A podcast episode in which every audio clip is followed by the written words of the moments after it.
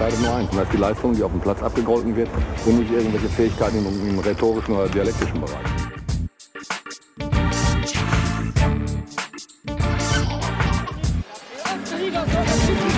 Skandal! Servus, willkommen zum Gegenpressing Podcast zur Gegenpressing Zeitlupe, wo wir uns bedeutende Spiele der Vergangenheit nochmals anschauen und sie aus heutiger Sicht besprechen. Zusammen natürlich wie immer mit Jonas. Hallo Sascha. Grüß Gott.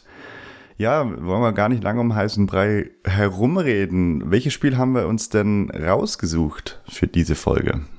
Wir haben uns rausgesucht Chelsea gegen Barcelona, Champions League, ähm, Champions League Halbfinale 2009, das Rückspiel.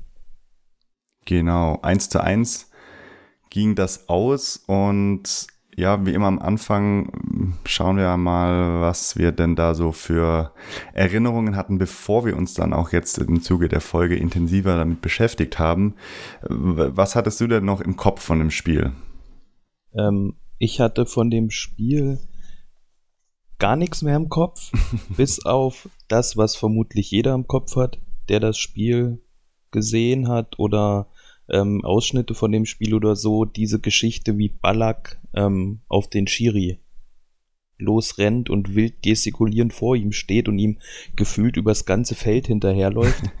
dabei, das war das Einzige, was so vorm Spiel noch da war. Und wie gesagt, ich glaube auch bei jedem. Ja. Die Erinnerung an das Spiel ist. Definitiv, also bei mir auch. Ich weiß auch noch, dass ich das Spiel auf jeden Fall live gesehen hatte. Und genau wie du sagst, der, ich habe ihn jetzt in, in, in meinen Gedanken habe ich ihn immer Windmühlenballack getauft, weil er da so, wobei eher wie diese, kennst du noch diese Figur von Leonardo da Vinci mit diesen vier Armen? Ja. Und so sah das ein bisschen aus dann von hinten, ja. fand ich.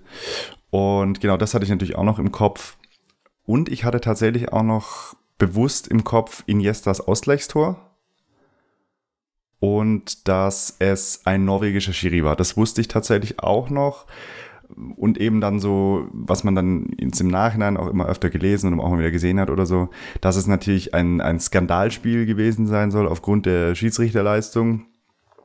Aber ich hatte jetzt da überhaupt keine der strittigen Szenen hatte ich vor Augen, also gar nichts mehr vor Augen ähm, warum das. Ich, ich hätte dir auch nicht sagen können, wie es zu der Ballack-Szene kam, also was da passiert ist, dass ihn so im Nachhinein, ja, okay, stimmt, da war es, also da, da kam es mir bekannt vor, aber äh, ja, vorher nicht.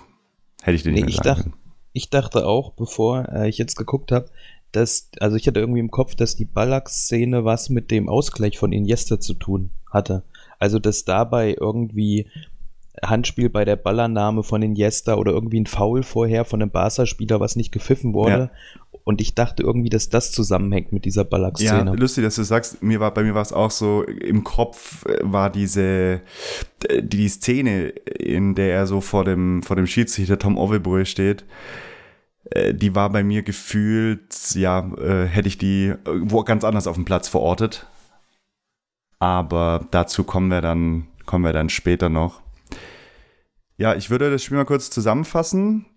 Nach dem 0-0 im Hinspiel ging dann Chelsea daheim als ja, Favorit schon vielleicht ein bisschen sogar rein ähm, und haben nach neun Minuten dann auch geführt durch Michael Essien. In der 66. Minute hat Eric Abidal dann rot für Barcelona gesehen und nach mehreren von Schiedsrichter Tom Overbury verweigerten Elfmetern für Chelsea hat Iniesta in der dritten Minute der Nachspielzeit das 1 zu 1 erzielt und das war das entscheidende Tor, mit dem er Barcelona das Weiterkommen gesichert hat. Ja, wie waren denn die Umstände des Spiels? Mit, mit was von einem Setting gehen wir hier, gehen wir in dieses Rückspiel rein? Ja, Chelsea war zusammen mit äh, AS Rom, Bordeaux und Cluj in der Gruppe A. das ist so gut. Ähm, ja, ist ähm, eigentlich ziemlich witzig. Ähm, Chelsea ist mit drei Siegen, zwei Unentschieden und einer Niederlage weitergekommen und ähm, die drei Siege waren alle zu Hause. Alle an der Stamford Bridge. Deswegen ähm, hätte ich auch gesagt, wie du es ja eben bei der Zusammenfassung gesagt hast, dass Chelsea im Rückspiel sogar der leichte Favorit war, weil sie zu Hause wahnsinnig gut waren in der Champions League-Saison. haben dann im Achtelfinale Juve ausgeschaltet. 1-0 im Hinspiel, 2-2 im Rückspiel. Im Viertelfinale ähm, gegen Liverpool 3-1 und 4-4. Und jetzt eben im Halbfinale Hinspiel äh, in Barcelona 0-0 gespielt. In der Liga sind sie Dritter geworden am Ende der Saison hinter Menu und Liverpool und stellten mit Niklas Anelka den Torschützenkönig in der Premier League. Und ähm, im FA Cup, den haben sie geholt, 2-1 im Finale gegen Everton. Barca musste durch die äh, dritte Quali-Runde in der Champions League. Auch absurd aus heutiger Sicht. Und dabei ist absolut. es noch nicht so lange her. Nee. Und war ja auch das erste oder zweite Pep-Jahr dann. Das erste, ja. Barca. Ja. Ähm, haben da Wiesla Krakau 4-0 ausgeschaltet und das Rückspiel 1-0 verloren. Auch das ist so ein bisschen absurd. In der Gruppe dann mit Sporting Lissabon, Schachter, Donetsk und Basel vier Siege, ein Unentschieden, eine Niederlage. Also souverän als erster weitergekommen. Im Achtelfinale dann gegen Lyon 1-1 und 5-2 im Viertelfinale, das wird dir jetzt ein bisschen wehtun, ja. gegen die Bayern 4-0 und 1-1. Wo und ich übrigens eben, anwesend war beim äh, 0-4 in Barcelona. Ja. Und dann jetzt eben gegen Chelsea, was in der Saison noch aus heutiger Sicht absurd war. Also Barca ist dann auch am Ende Meister geworden, aber Torschützenkönig waren weder Ronaldo noch Messi, sondern Diego Forlan und Messi auch irgendwie nur Dritter oder Vierter in der Torschützenliste. Volan Villarreal damals? Ähm, die Atletico. Ach, klar, logisch. Und ähm, Barca hat auch die Copa del Rey geholt im Finale 4-1 gegen Bilbao. Also sind beide auch Pokalsieger geworden und Barca ja dann sogar das Triple geholt Ende der Saison. Genau, also vielleicht nochmal zusätzlich noch ein bisschen zur Einordnung. Es war tatsächlich das erste Pep-Jahr und ja, äh, vor der Saison hat er als äh, eine der ersten Amtshandlungen äh, gleich mal Ronaldinho und Deco aussortiert. Letzterer übrigens, also Deco, dann zu Chelsea gewechselt, spielte aber da nicht wirklich eine Rolle, war auch bei dem Spiel nicht im Kader, soweit ich weiß. Und auch äh, Samuel Eto'o hat er mitgeteilt, dass er eigentlich keine Verwendung mehr für ihn hat. Der hat dann aber trotzdem in der ganzen Saison recht viel gespielt und hat dann auch trotzdem noch 30 Saisontore geschossen in der Liga, damit sieben mehr als Messi. Das heißt, der hat dann halt so für Pep, aus Peps Sicht, ja, war das halt das kleine Übel. Der hat seine Leistung noch gebracht und hat dann auch gespielt. War auch in diesem Spiel in der Startformation. Kommen wir gleich dazu. Nur so ein bisschen als Einordnung, was da auch intern los war. Hat aber alles funktioniert. Also der Erfolg hat Guardiola dann recht gegeben. Der Spielstil, der wahrscheinlich noch lange nicht mit dem vergleichbar ist, wie er dann später mal war. Aber man sieht schon, man sieht schon den, den Pep-Stil auf jeden Fall sehr, sehr deutlich. Am Wochenende vor dem Spiel hat Barca tatsächlich den Klassiko mit 6 zu 2 gewonnen. Gab dann natürlich auch noch mal ein bisschen Rückenwind fürs Rückspiel. Und ja, ansonsten hast du es ja gesagt, die, die sind schon eher durchs Turnier gerauscht, haben, glaube ich, im gesamten Verlauf des Turniers nur das, ja, dann unbedeutende letzte Gruppenspiel gegen Donetsk verloren. Und als Vergleich von woher die beiden Mannschaften so spielerisch kamen, Vielleicht ein kleiner Fakt zu der Tordifferenz. Im gesamten Turnierverlauf, also bis zum Halbfinale, hat Chelsea ein Torverhältnis von plus 8, was jetzt okay ist, aber an, angesichts der Spiele, die man ja auch dann gewinnen muss, um da hinzukommen, ist es jetzt nicht wahnsinnig viel, plus 8. Ja. Barcelona hatte alleine in der Gruppenphase schon plus 10 und am Ende plus 17. Ähm, Chelsea hat bis zum Halbfinale nur 19 Tore geschossen, davon allein sieben in den Viertelfinals gegen Liverpool. Also 19 Tore bis zum Halbfinale, Barcelona alleine in der Gruppenphase schon 18. Also einfach um ein bisschen zu verdeutlichen, wo die Mannschaften herkamen. Ist jetzt auch nicht verwunderlich, hätte man jetzt wahrscheinlich auch so, äh, ohne dass man die Zahlen nachgeschaut hätte, vermutet in die Richtung. Aber einfach, um da mal noch eine, eine Zahlengrundlage zu geben. Die Spielstile, ja, über, übertrieben gesagt, Busparken gegen Hurra-Fußball. Ja, das kann man so sagen. Ähm, wobei ja das Spiel dann sich so ein bisschen anders gestaltet hat. Ja, also vielleicht muss man noch ein Wort, weil das ja auch ein, ein großer, vielleicht sogar der entscheidende Faktor ist, warum wir dieses Spiel überhaupt uns nochmal angeschaut haben. Vielleicht noch ein Wort zum Schiedsrichter, der hier wirklich eine besondere Beachtung bekommen muss. Das ist der Norweger Tom Henning Övebrö, der bis dahin zehn Champions League-Spiele geleitet hat. Eine Tatsache, die vielleicht nachher nochmal interessant wird und wichtig wird. Ähm, da sprechen wir aber dann später drüber. Mm, das Hinspiel in, in Barcelona geht 0-0 aus. Messi bleibt blass, Barca beißt sich so die Zähne am Chelsea-Bollwerk aus. Peter Cech starke, starke Leistung gezeigt. Und genau, das bedeutet 0 zu 0, geht's an die Stamford Bridge. Ähm, und das ist dann eben so die, ja, die Voraussetzung. Kommen wir zur Aufstellung. Ist dir da irgendwas Besonderes aufgefallen? Ähm, nee, aufgefallen ist mir dem Sinne nichts Besonderes. Äh, mir war nur gar nicht bewusst, was eigentlich auch Chelsea schon für eine geile Truppe hatte. Mhm. Ähm, wenn man mal jetzt so durchgeht, also im Tor hast du ja auch schon gesagt, Peter Cech. Ähm, die Abwehr dann mit Ashley Cole, ähm, Alex, John Terry und Bosingwa. Im defensiven Mittelfeld äh, ist hier Ballack. Davor dann so auf Außen Maluda und Frank Lampert und im Sturm Niklas Anelka und Didier Drogba. Ist schon nicht, nicht so schlecht. nicht Als schlecht. Trainer Gus Hidding. Wusste, hatte ich so auch nicht mehr auf dem Schirm. Nee. Ähm, ja, und Barca ähm, Tor mit Victor Valdez. Viererkette dann mit äh, Abidal, Piquet, Yaya Touré und ähm, Dani Alves. Das Dreier-Mittelfeld mit Busquets, Xavi und Keita. Und ähm, vorne die Dreierreihe mit Iniesta, Eto und Messi. Und Trainer hat man jetzt schon angedeutet, erste Jahr von Pep äh, bei Barca. Und bei Barca hat ja so auf den ersten Blick, wenn man schaut, gefehlt Terry Ori, der ja. in dem Jahr bei Barcelona gespielt ja. hat. Und ja, das war so im Großen und Ganzen wäre der der einzige, der mir so aufgefallen ist. Einspruch, euer Ehren, Karls Puyol hat gefehlt, Richtig. der gesperrt war genau. in dem Spiel. Ja. Stimmt. Genau. Aber sonst war es so das Beste, was Barca auf den Platz bringen konnte. Ja, mir ist noch aufgefallen, also Barca tatsächlich mit sehr vielen zu dem Zeitpunkt äh, jungen Spielern. Messi 21, damals noch Außenstürmer und nicht seine Paraderolle der falschen neuen hängende Spitze, wie auch immer man es bezeichnen möchte. 21, Busquets 20, Piquet 22, Iniesta 24, so das ist so der Kern der der Kern und damals noch Hoffnungsträger der neuen Barca-Generation, dass sie dann ja auch durchaus erfüllt haben, kann man glaube ich sagen.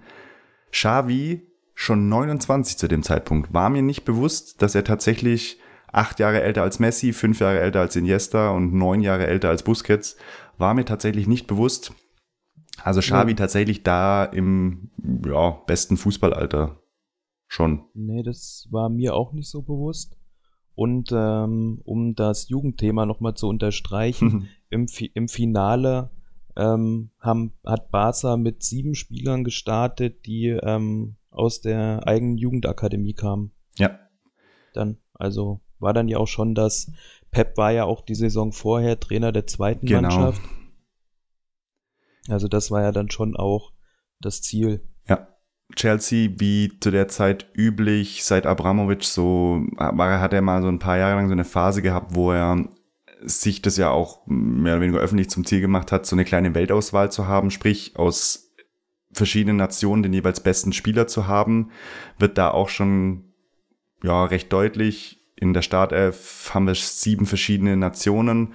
Da kommen nochmal drei verschiedene Nationen oder drei, ja, drei weitere Nationen in der, auf der Bank dazu. Das heißt, wir haben elf, 13, 15, 17, 18 Spieler aus zehn Nationen.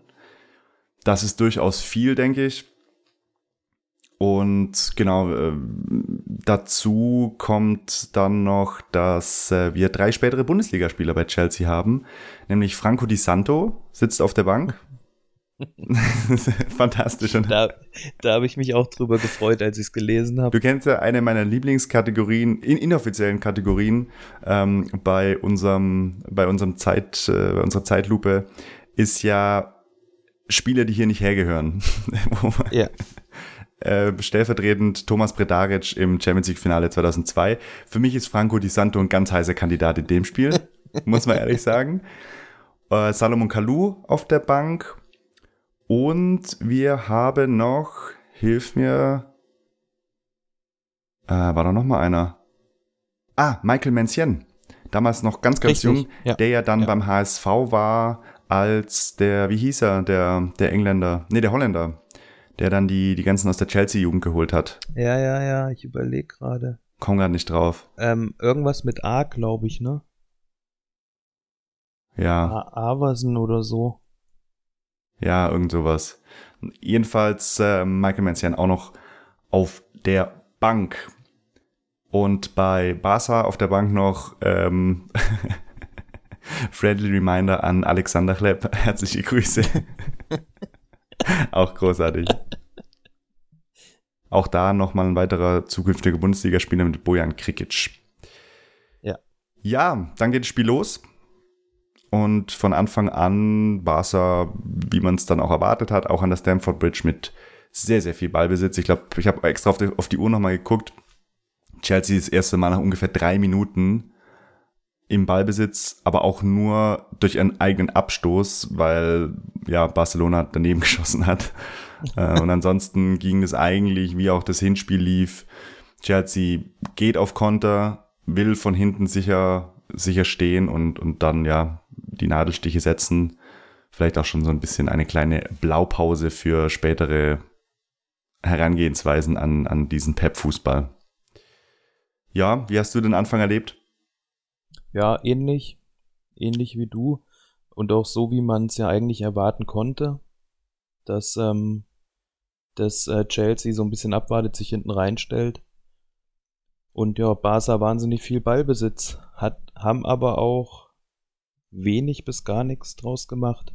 Nee, das nicht. Und ja, dann kommen wir eigentlich schon zur neunten Minute. Cole. Lampard looking to pull it back. And Essien! It's a fantastic start for Chelsea!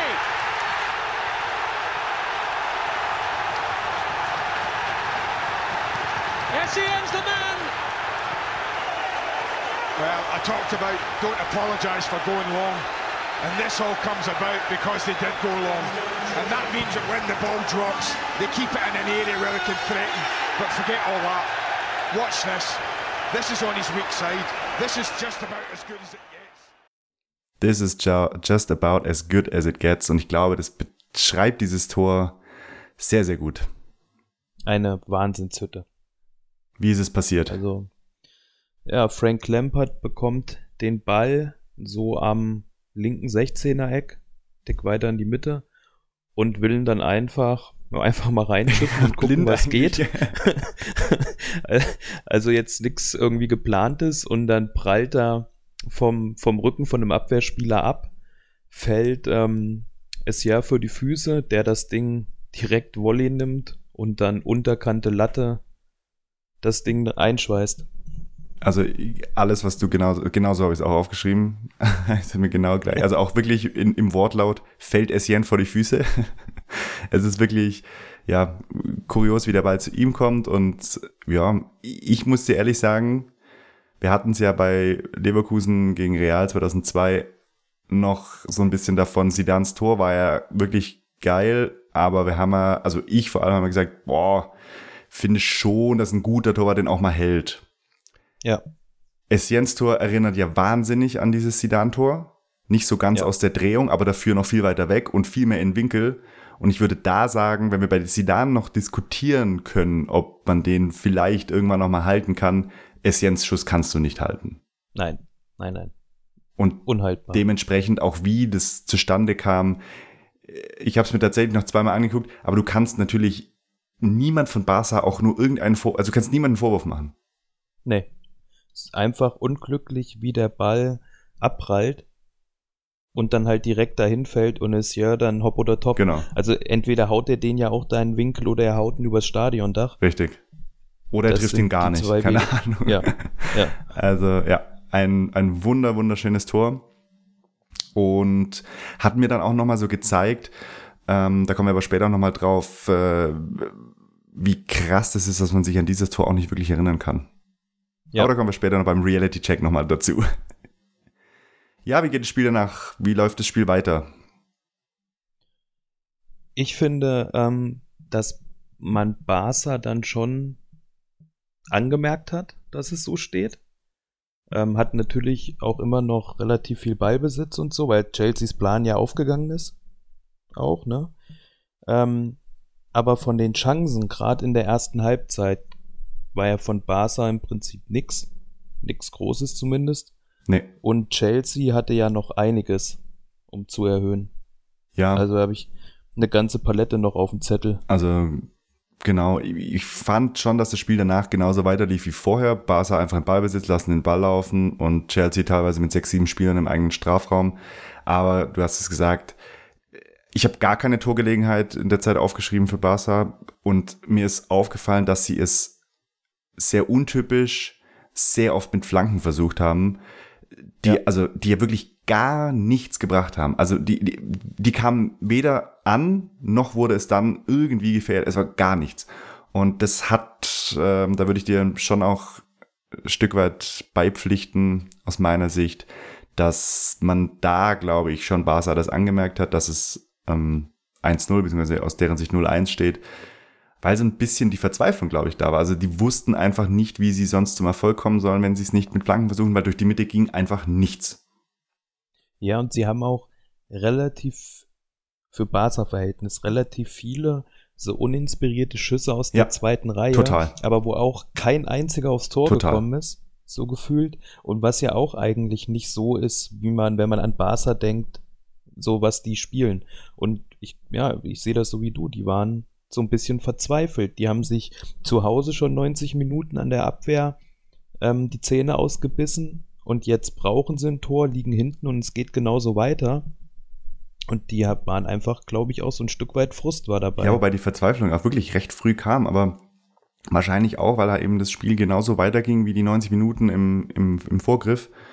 Und ja, im, im Endeffekt muss man aber auch sagen, und das ist vielleicht auch der frühen Guardiola-Phase geschuldet, dass auch so ein bisschen die Kreativität gefehlt hat. Also äh, es war wirklich halt handballmäßig hin und her geschiebe, aber auch so vertikale Bälle in die Tiefe mal, auch flach, klar, es war dicht, aber es, sie haben es nicht mal versucht. Also auch mal jemanden zwischen die Linien, Ball mal einfach nur klatschen lassen, so haben sie gar nicht versucht. Also es war wirklich Ja. einfach nur immer im Halbkreis um den 16er rum, so, so nach dem Motto, ja, vielleicht geht ja irgendwann mal was auf. Aber natürlich ging nichts auf, weil Chelsea musste sich ja gar nicht bewegen, weil die ja so kompakt im 16er alle standen, die mussten sich ja einfach, die mussten ja nur den Kopf drehen und den Körper drehen, aber die mussten sich nicht Ja. mal bewegen.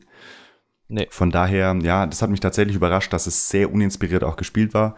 Und Chelsea kam dann auch immer wieder zu Kontersituationen. 22. Minute, Drogba wird steil geschickt.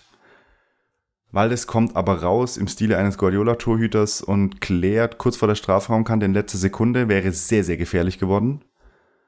Wurde es dann aber nicht. Dafür aber zwei Minuten später, da gab es nämlich den ersten Aufreger, den ersten größeren Aufreger. Maluda setzt sich links außen gegen Dani Alves durch und schlägt dann noch einen Haken, also ist wirklich fast an der Grundlinie, schlägt einen Haken und wird dann von Alves vermeintlich umgerissen. Können wir gleich noch drüber sprechen. Övebrö gibt Freistoß und ja, da kann man dann, also da gab es dann wirklich großen, großen Aufruhr, weil Barcelona reklamierte, dass es auf der Linie beziehungsweise dann innerhalb des 16ers war und hätte Elfmeter geben müssen. So die Barca-Sicht. Wie hast du das gesehen? Chelsea-Sicht. Die, Chel die Ah, Chelsea. die Chelsea-Sicht, Ent- Entschuldigung, genau. Ja. Ähm, Wie ist denn die Jonas-Sicht? Also ich fand, ich möchte mit dem Freistoß, den es gab, anfangen. Den Trockbar, also es war ja, wie gesagt, auch fast auf der Torauslinie. Und wie der den einfach von da volle Suppe in die Mitte prügelt. Ja, weil das auch wirklich So überrascht. ein Also, Ja. Einfach wirklich in der Hoffnung, dass irgendwer irgendein Körperteil Ja. da reinbringt, weil dann wäre das Ding drin gewesen. ja. Äh, wirklich mit gefühlten 200 km/h das Ding da reinprügeln. Also im Endeffekt, Das so wie wir früher in der Halle haben unser Trainer immer gesagt, wenn ihr in der Halle Ja. einen Eckball einfach halb hoch in die Mitte dreschen. Irgendjemand wird schon was Ja. hinhalten. Und wenn es der, äh, Ja. wenn's der, Geg äh, der, der, ja, der gegnerische Spieler ist. Genau, also das fand ich schon richtig gut ausgeführt den Freistoß. Und ich habe mir die Szene drei, vier Mal angeguckt. Ich habe lange drüber nachgedacht, ob ich überhaupt irgendwas gepfiffen hätte. Weil ähm, Maluda ja auch so ein bisschen signalisiert, dass er irgendwie einen Ellenbogen ins Gesicht gekriegt hat. Also, dass oben auch noch was passiert ist, aber da war ja gar nichts. Und dann kannst du's kannst du's pfeifen in meinen Augen, musst du nicht. Wenn du's pfeifst, musst du aber Elfmeter geben. Also in meinen Augen war es auch auf der Linie.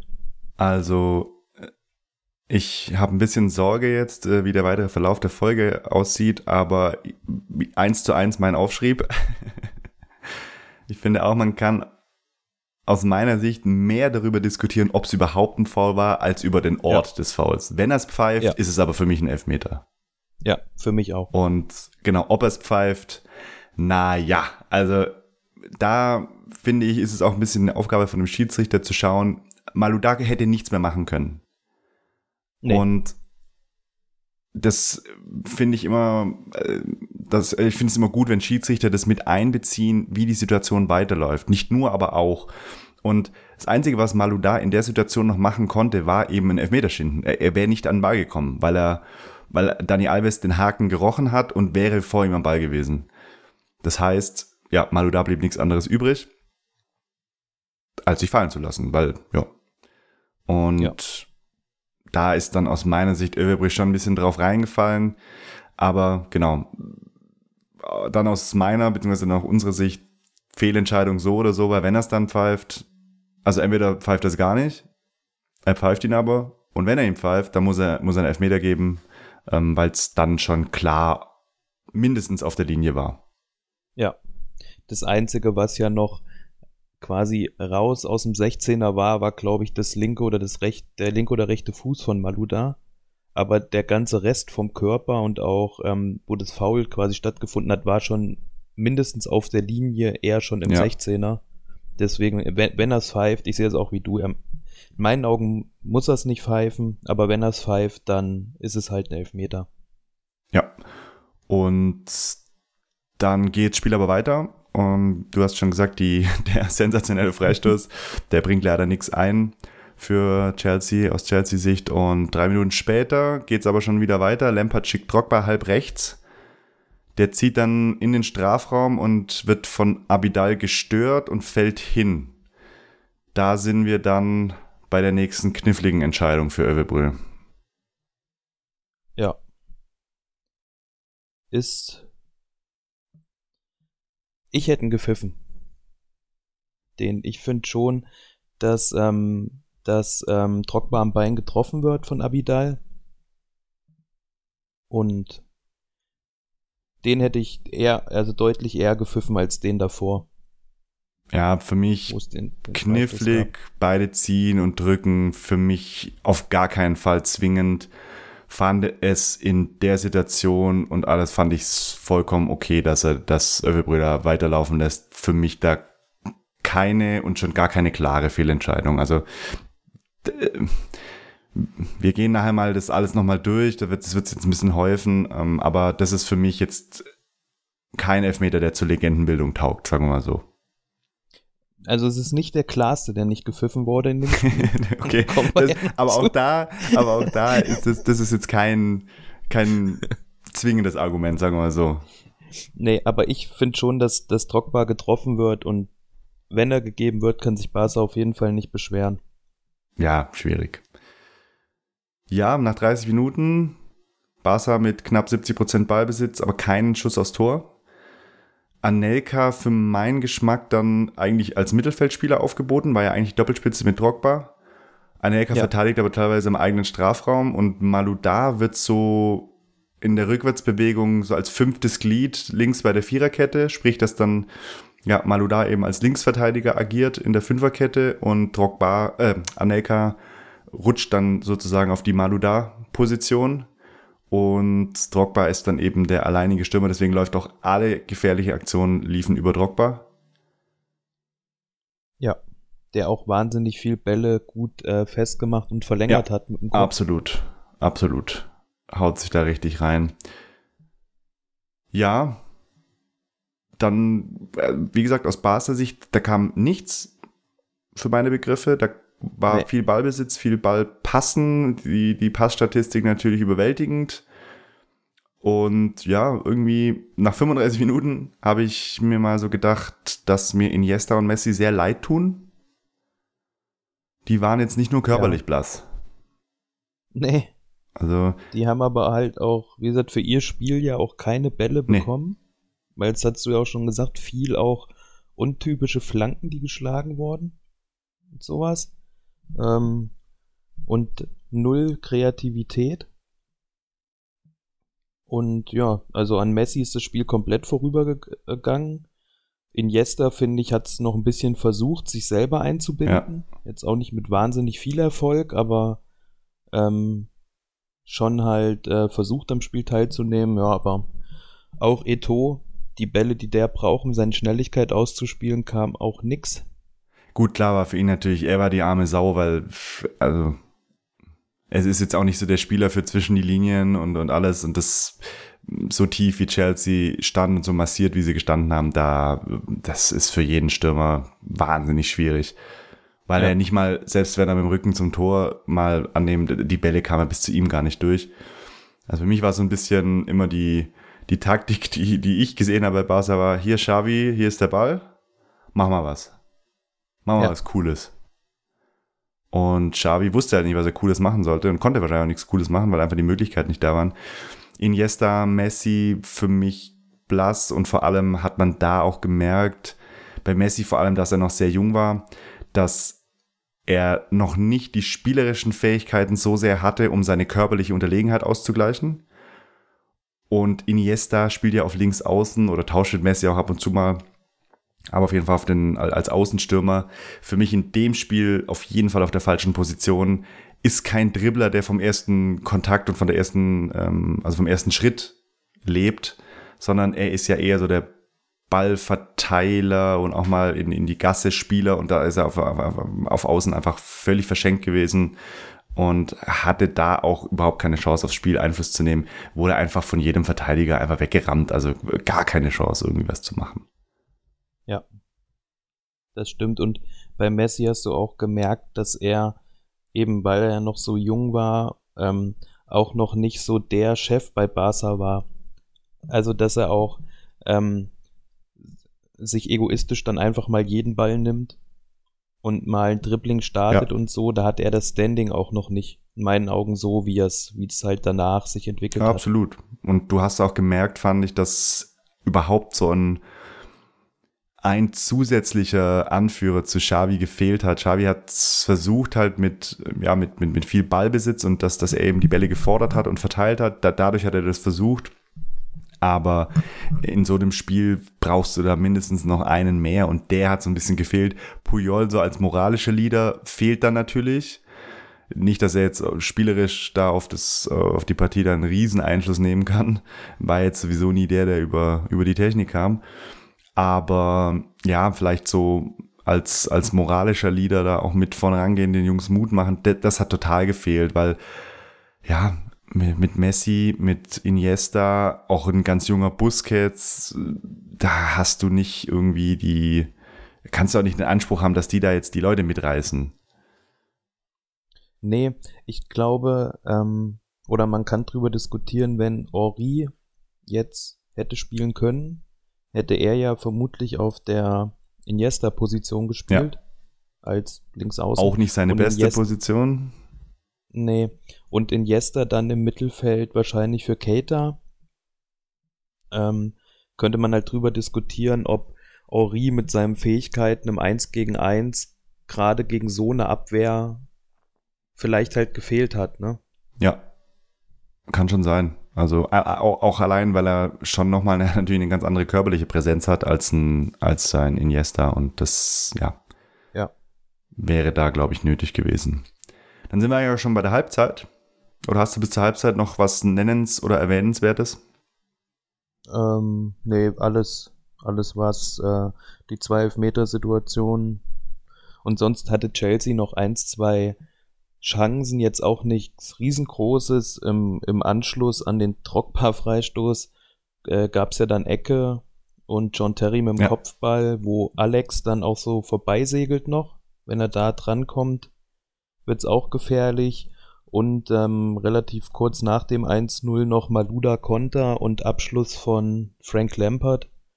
Aber Kläglich. auch alles, alles im Ja. Rahmen. Also nix, nix riesengroßes. Genau, dann ist Halbzeit und keine Wechsel auf beiden Seiten. Chelsea wäre mit diesem Ergebnis dann weiter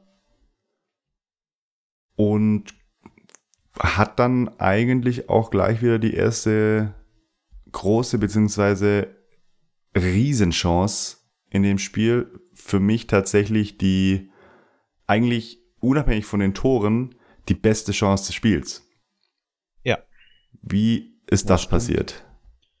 Ja, Drogba kriegt den Ball im 16er, lässt dann, glaube ich, Piquet einmal ins Kino rutschen, lässt ihn aussteigen und ist dann so ja, sechs, sieben Meter vom Tor. So ein bisschen so rechtes Fünfereck in der Position und schießt dann sowas von Kle also kann sich eigentlich die Ecke aussuchen, wo er hinschiebt und schießt dann relativ kläglich Victor Valdez an, der auch nichts anderes machen kann als den Ball halten, weil er da steht. Und ähm, ja, wenn Chelsea den macht, glaube ich, war es das auch. Ja, also wirklich beste, beste Chance des Spiels, klarste Chance des Spiels und dann kommt noch der Abpraller von Valdes, kommt dann noch auf Umwegen irgendwie zu Maluda, der dann auch noch ans Außennetz schießt. Also auch da hätte es dann im Nachgang sogar nochmal klingeln können. Geht dann aber auch äh, ans Außennetz. Ja, das, also für Drogba untypisch, dass er da wirklich so kläglich vergibt mit links dann. Also er, er kriegt den Ball auf rechts und ja, sechs, sieben Meter vom, vom Tor und lässt dann eben den eingrätschenden Piquet aussteigen. Ich, glaub, ich glaube, er grätscht immer noch. Also irgendwo rutscht er noch rum, denke Ja, ich. ja. Wenn er nicht in der Themse gelandet ist, Genau, wenn die nicht ausgebremst hat. er noch. Und dadurch hat aber dann eben Drogba den Ball auf dem linken. Hat trotzdem für meine Verhältnisse noch genug Zeit, dann einfach einzuschieben, weil, weil das natürlich nicht direkt rauskommt, weil der Piquet noch angerauscht kam.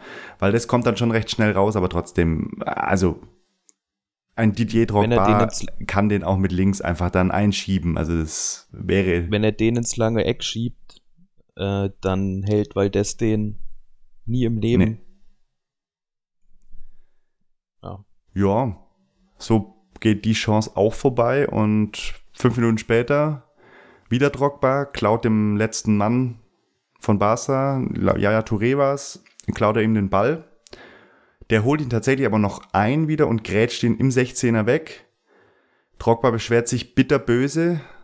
Für dich in der Situation Elfmeter würdig? Nein.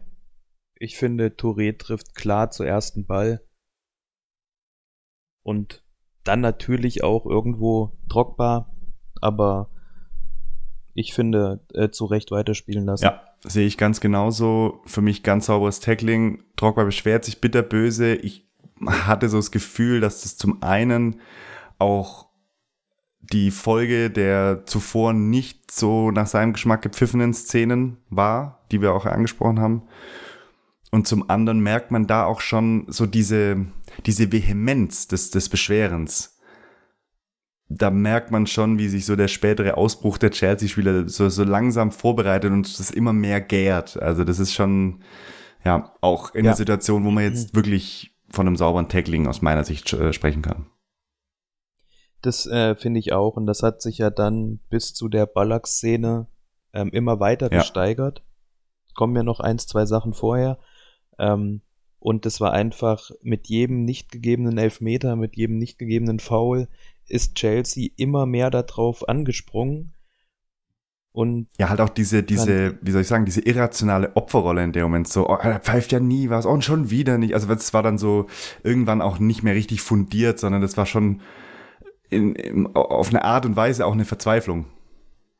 ja, und ich äh, fand's halt, also ich habe es halt auch nicht verstanden, weil sie ja geführt haben. Ja. Bis dahin halt auch die bessere Mannschaft waren, zwar weniger Ballbesitz hatten, aber alle Chancen bis jetzt, ähm, die es im Spiel gab, hatte ja Chelsea. Es war ja, also äh, ich bin immer weiter in dem Spiel, klar, man wusste, wie es ausgeht, aber eigentlich hat man sich ja eher die Frage gestellt, wann Chelsea das 2-0 Ja. macht, ähm, anstatt äh, jetzt gedacht, oh, Barca macht jetzt jeden Moment den Ausgleich. Und ich finde, dadurch hat sich Chelsea auch so ein Stück weit ja, aus dem Konzept bringen lassen oder sich selber aus dem Konzept gebracht, dass die dann immer mehr angefangen haben, sich mit dem Schiedsrichter da anzulegen. Ja, also das war dann. Das hätte ich ja noch ver verstanden, wenn, wenn Chelsea jetzt dringend ein Tor gebraucht hätte. Also, ja, das ist jetzt natürlich wieder Küchenpsychologie, aber es kann schon gut sein, dass halt Chelsea dann gedacht hat, scheiße, wir, wir hätten hier eigentlich schon dieses 2-0 machen müssen und dann wäre das durch. Aber wir machen es nicht und dadurch kann jederzeit, muss Barca nur einmal irgendwie einer durchrutschen und dann, und dann steht es 1-1 und wir sind raus. Also ich glaube, das war diese, diese Panik davor, dass, dass man eben mit nur einem vorne ist und jeder Gegentreffer das Ausscheiden bedeutet hätte. ja, das kann natürlich sein. Wobei Barca einfach weiterhin nichts eingefallen ist. Dani Alves kloppt eine Flanke nach der anderen in den 16er. Nicht ein einziges Mal findet die einen Abnehmer.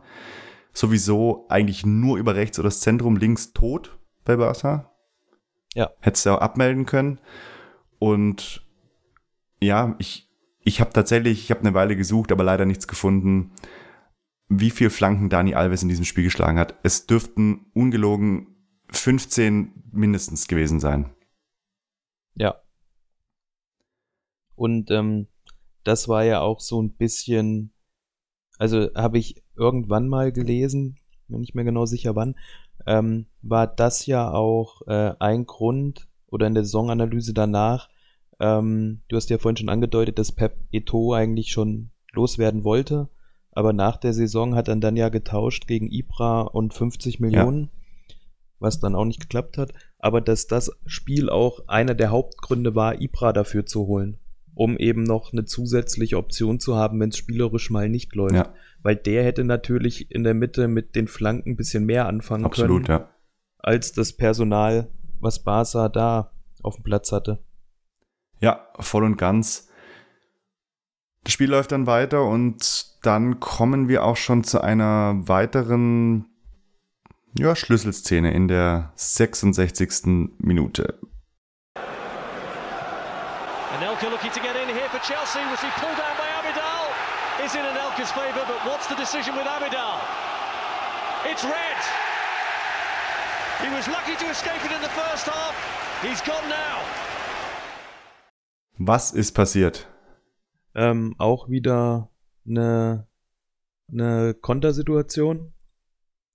Und dann, ja, als letzter Mann, ne?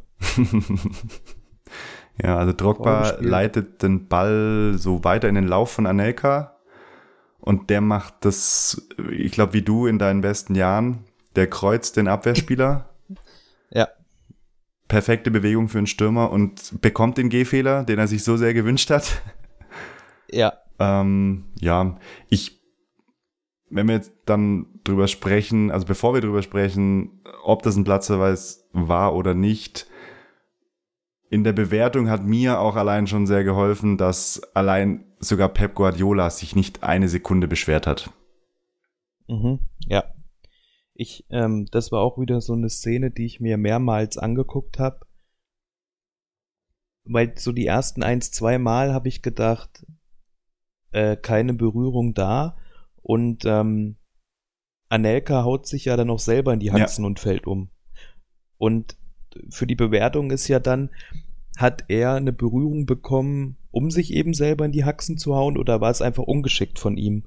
Und das fand ich wahnsinnig schwer und habe es mir ein paar Mal angeguckt, aber ich meine, eine kleine Berührung gesehen zu haben, die ja dann in der Geschwindigkeit auch ausreicht und deswegen dann auch zu Recht ähm, der Platzverweis. Also ich würde da noch weitergehen als du. Für mich war es ein, ein, ein klares Foul. Ich habe auch eine, eine deutlichere Bewe äh, Be Berührung gesehen unten am Fuß und äh, als du und ich wäre auch nicht unbedingt dabei zu sagen, Anelka hat sich da irgendwie selber den Gehfehler gegeben, sondern da war für mich schon ja viel viel gegnerische Einwirkung da. Er kriegt halt den Fuß von Abidal an seinen, an, an, an die Außenseite seines Fuß und der wiederum schlägt dann gegen seinen eigenen, ja, aber die initiale Bewegung, das ist wie mit diesen, mit diesen Kugelpendeln. Die initiale Bewegung kommt von außen und das ist, war für mich da sehr klar eigentlich.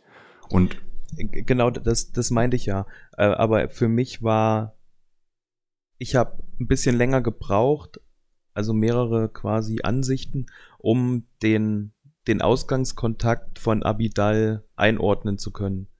Weil gerade finde ich, wenn man so in Realgeschwindigkeit gesehen hat, da sah es halt wirklich so aus, dass Anelka sich den Gehfehler selber gibt, ja, ohne dass vorher das stimmt, ja. was vorgefallen ist.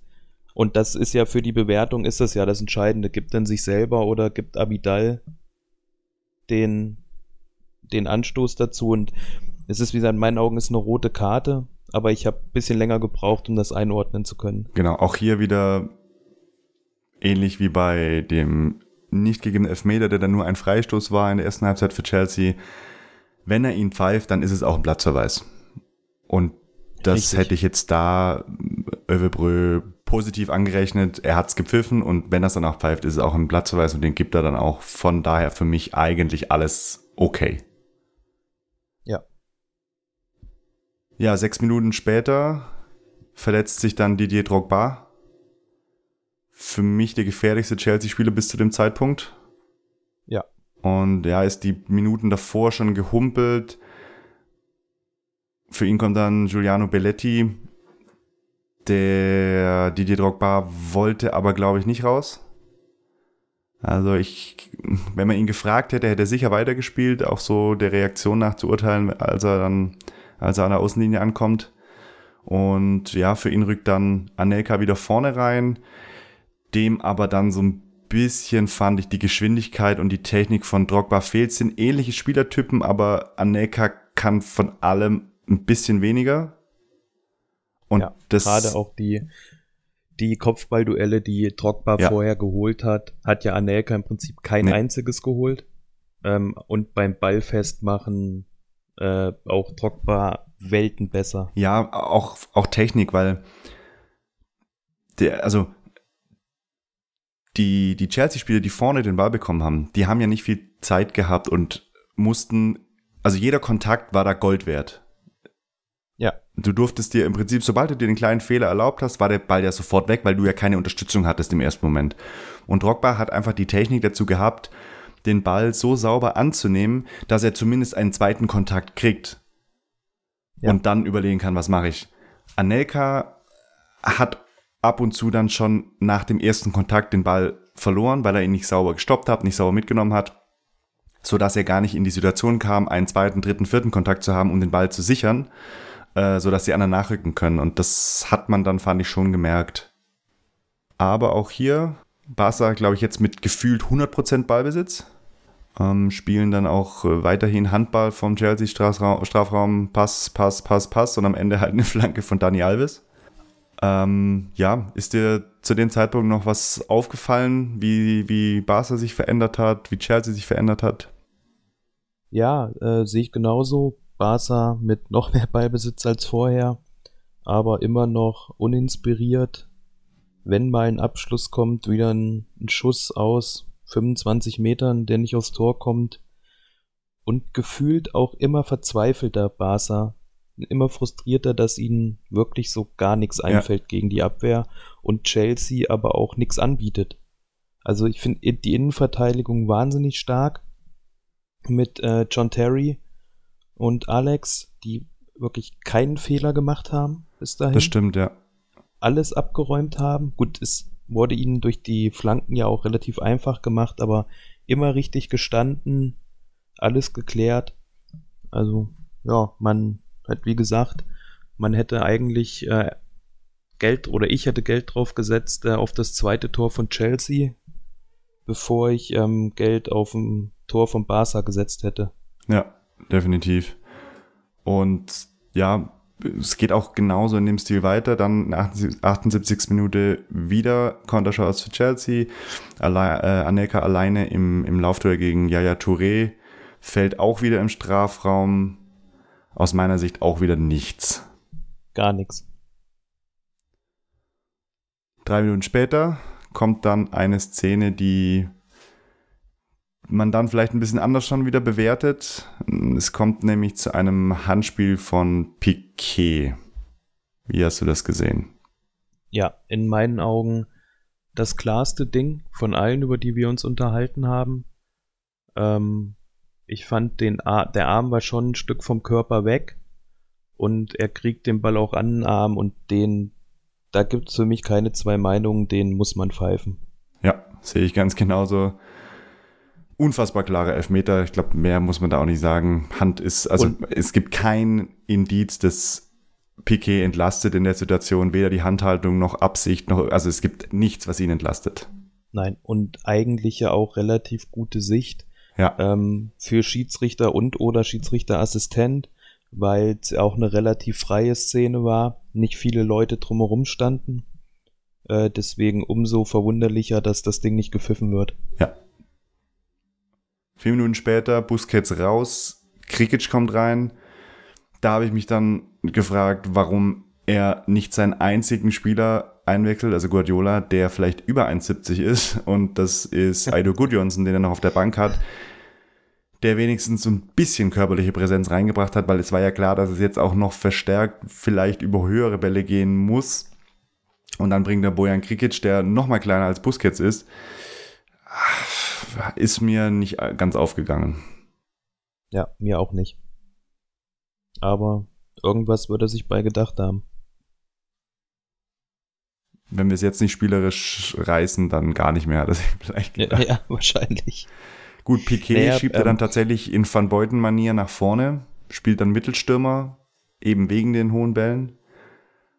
Was aber auch bedeutet, dass Chelsea nach vorne hin jetzt wirklich noch mehr Platz hat und können sich auch aus meiner Sicht immer recht gut befreien. Ja. Ja. Chelsea macht das wie das ganze Spiel schon wirklich gut, wirklich stark. Ähm, eben zwar schon vermehrt hinten drin stehen, aber sich eben auch gut befreien und auch viele Konter zu fahren. In der 87. kriegt dann aber tatsächlich Messi mal die Chance auf einen Konter und wird dann äh, in vollem Lauf vom 16er gefällt. Gibt keinen Freistoß. Für mich muss es den aber geben, was dann natürlich zwangsläufig auch zu einer gefährlichen Situation geführt hätte. Ja, aber Pfeife bleibt äh, auch hier stumm. Ja, Pfeife bleibt stumm, auch äh, unverständlich, sehe das so wie du. Hätte ein klares, äh, ein klares Foul, hätte Freistoß geben müssen.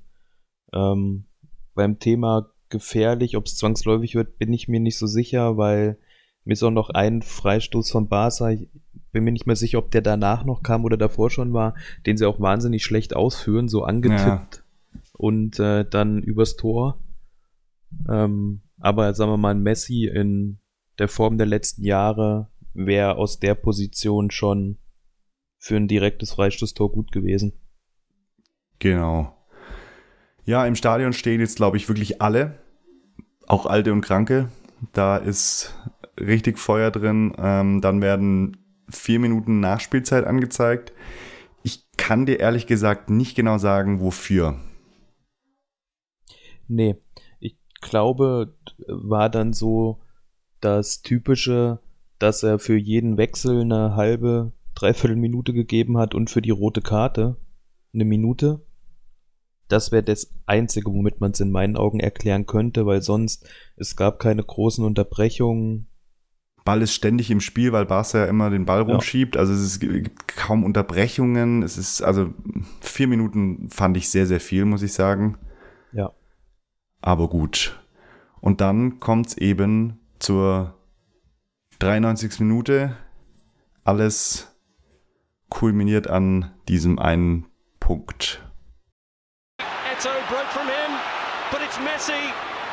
It's Iniesta! Oh, no. And the Chelsea fans cover their eyes in horror. Two minutes from time, and it's heartbreak at Stamford Bridge.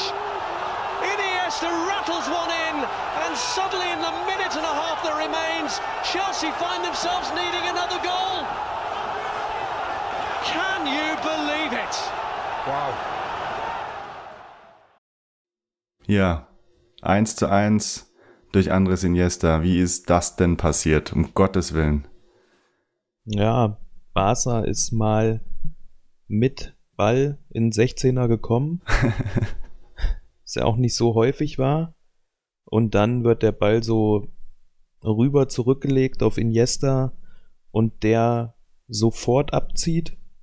So aus, ja, 16, 17 Metern, so knapp im 16er, an der 16er Grenze und das Ding dann auch wunderschön oben rechts in Winkel zirkelt. Ja, also für mich kommt an diesem Tor so unfassbar viel zusammen. Nachspielzeit. Dani Alves mit der Flanke Nummer 100,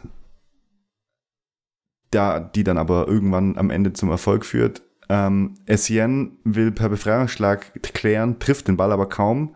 Da kommt der Ball zu Messi, der liquiert zu Iniesta. Iniesta, der außerhalb vom 16er schießt.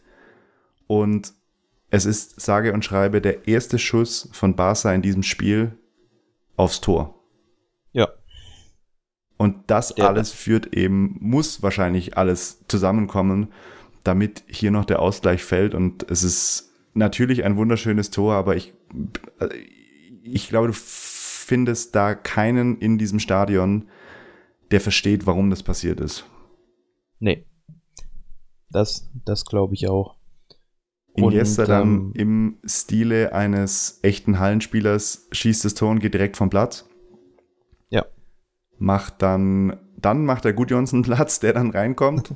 Äh, Keine Ahnung. Also, ja, wahrscheinlich der, der dann irgendwie Bälle halten soll oder weiß ich nicht. Jedenfalls kommt Gudjonsson dann endlich rein. Und dann kommt die 95. Minute und es kommt zu der Szene. Lampard takes the corner and Chick was up there and got a head to it. Ballack has a rattle, a handball appeal, and the referee says no. Ballack confronts him angrily, but just as he has been the rest of the night, any penalty appeal in his direction, the referee not interested. Puh. Sehr schöner Kommentar des, des englischen Kommentators. Äh, es ist wie den ganzen Abend, der Schiedsrichter ist nicht interessiert, Elfmeter zu geben. Referees not interested. Es könnte so, könnte beim, im, im Tinder-Profil von äh, Tom Henning Övebrühe steht, glaube ich, drunter, Referees not interested.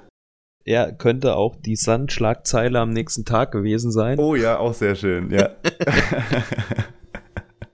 ja, es gab dann nochmal Eckball für Chelsea und von Frank Lampard getreten.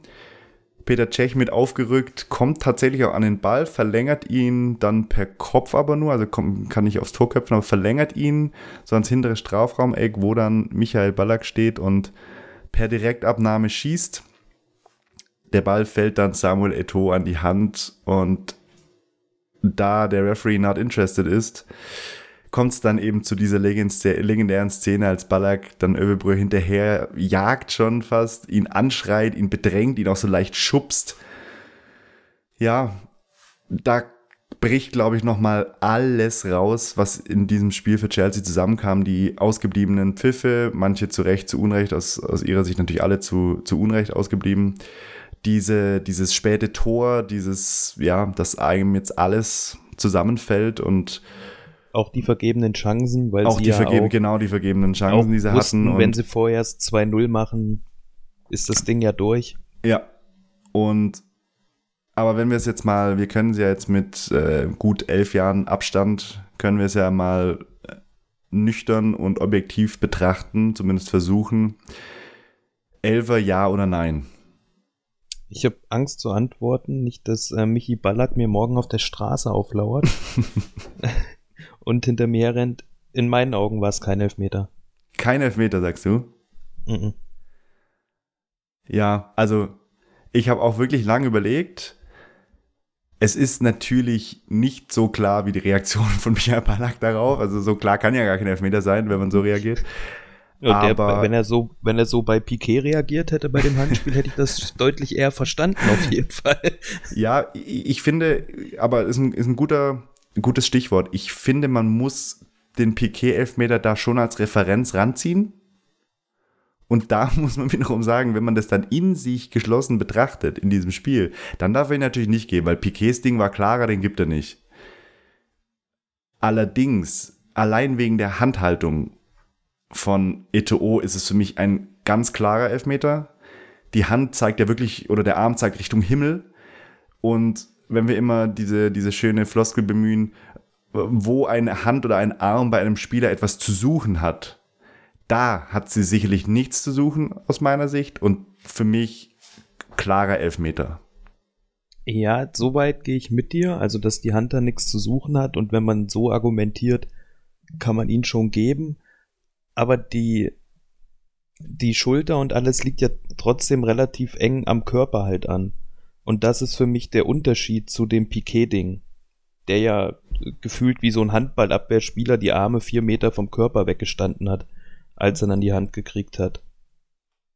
Ja. Und da hätte ich den Unterschied gemacht. Also, wenn man ihn pfeift, ist es auch keine Fehlentscheidung. Ich hätte ihn aber nicht gepfiffen.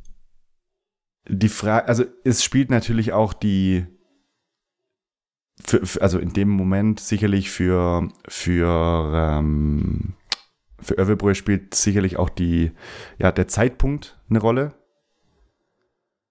Und deswegen, ja, es ist, es ist natürlich wahnsinnig schwer, in der Situation Elfmeter zu pfeifen. Das ist, also klar, willst du nicht in der Haut des Schiris stecken. Also ich finde ja, zu Örebrös Leistung hätte es total gut gepasst, wenn der vorher nichts gepfiffen hat, aber den pfeift in der 96. Ja. Minute.